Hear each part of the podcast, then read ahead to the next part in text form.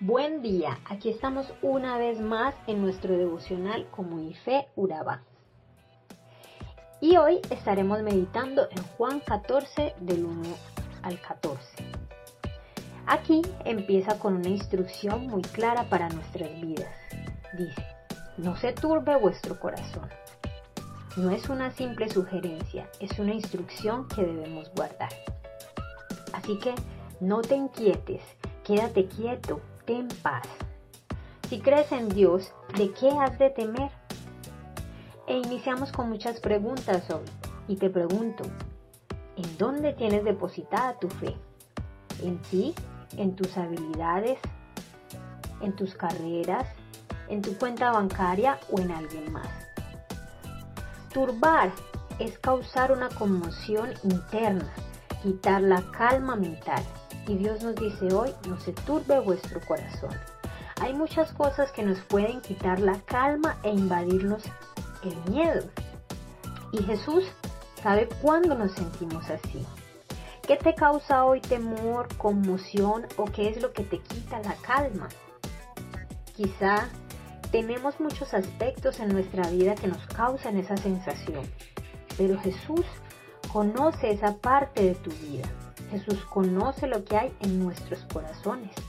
Él sabe cuando nos sentimos de esta manera. Jesús convivió con sus discípulos durante tres años. Ellos lo habían visto hacer milagros, habían caminado con Él, lo habían visto enseñar y ellos tuvieron miedo. En otros momentos, en situaciones en las cuales hasta preguntaban, ¿quién es este que hace milagros? ¿Quién es este que el viento y el mar le obedecen? Jesús, después de tantos, tanto tiempo estar con sus discípulos, les dice, a donde yo voy, ustedes no pueden ir. Ustedes imaginan tres años de discípulo a maestro. Es una relación construida en la cual duele asimilar una despedida. Asimilar que el maestro mencione que se irá a otro lugar. Sin duda alguna, les causa conmoción, les causa incertidumbre saber que se irá y no saber qué sucedería al no estar presente aquella persona por la cual renunciaron a todo. Esa lucha, esa duda, ese temor es la que cualquiera de nosotros podemos enfrentar. No sé quizá en qué área de tu vida Solo con mencionarla conmociona tu ser o te causa esa incertidumbre. Aquello en lo que no sabes qué vaya a suceder, qué hay después de esto. Pero sabes, no hay ninguna circunstancia de la cual Dios haya perdido el control. Él conoce cada segundo de tu vida. Pero en este pasaje podemos confrontarnos también acerca de aquello que más nos causa temor y puede ser para mí el temor a morir. Cuando Jesús les dijo que iría a un lugar al cual ellos no podían ir, sus discípulos podían asimilar que él iba a morir. Y cuando tú sabes que alguien cercano a ti va a morir, es cuando más puedes preguntarte qué pasará ahora. ¿Qué pasaría si mi madre, si mi padre eh, si mi esposo, si mi hijo fallece, si yo fallezco. Son preguntas difíciles y muchos no tendríamos una respuesta, solo incertidumbre. Nos hacemos tantas ideas de aquello que sucedería después de la muerte. Pero Jesús nos dice, no se turbe vuestro corazón, porque en la casa de mi Padre hay muchas moradas hay moradas, voy a preparar lugar para ustedes. Y me encanta, porque Jesús eh, nos está diciendo en pocas palabras o en otras palabras que nos ama tanto que está preparando una casa para nosotros. Y imagínate cuando tú vas a recibir una visita en tu casa, tú preparas todo, por ejemplo, cuando vienen tus suegros, tu mamá se va a quedar unos días, tú preparas todo y le das lo mejor a tu invitado.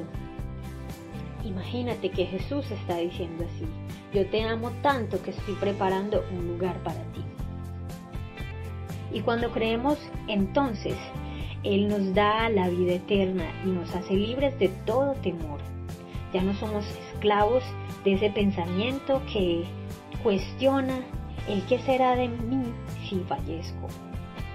Hay un dicho muy conocido que todos, tenemos, que todos hemos escuchado y es que todo tiene solución en la vida menos la muerte. Pero hoy debes cambiar ese chip. Para nosotros la muerte ya está solucionada porque tenemos en Jesús la salvación y la vida eterna. De la muerte que sí debemos preocuparnos es de la muerte espiritual, de aquella que nos separa nuestro corazón de nuestro Creador. De esa muerte espiritual sí debemos tener temor, tener temor de fallarle a Cristo. Preocúpate por lo eterno, nos dice la Biblia. ¿Qué tal si tuviéramos que dar cuenta a Dios por la familia que nos ha dado? ¿Cómo la tratamos? ¿Cómo tratamos las personas que están a nuestro alrededor? De eso sí debemos preocuparnos. Y ahora, si aún nuestra muerte, que es lo que más nos causa inquietud o conmoción o duda, si esa parte de nuestra vida está solucionada, ¿de qué hemos de temer?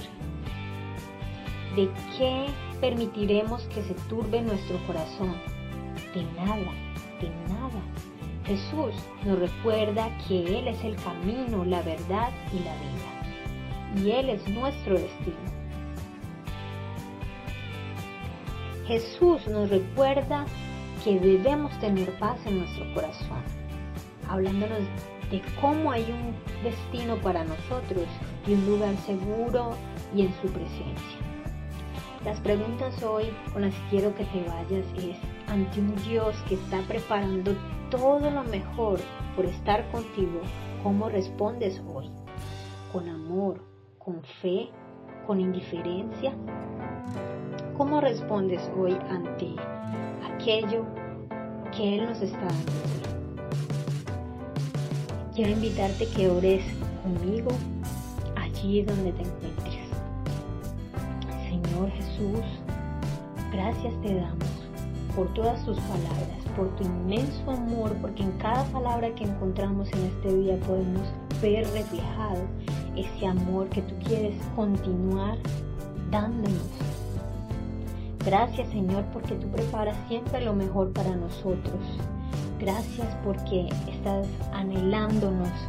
Y deseamos Señor en este día que podamos tener también ese deseo de ti, que podamos confiar en ti. Aumenta nuestra fe cada día Señor. Enamóranos. No me cansaré de decir, enamórame de ti Señor. Porque así como tú me amas, yo también quiero amarte y poder confiar y depositar cada cosa que causa conmoción en mi vida, cada cosa que causa temor, entregártelo a ti, Señor, para que seas tú trayendo tu paz que sobrepasa todo entendimiento. Por este día maravilloso. En el nombre de Jesús.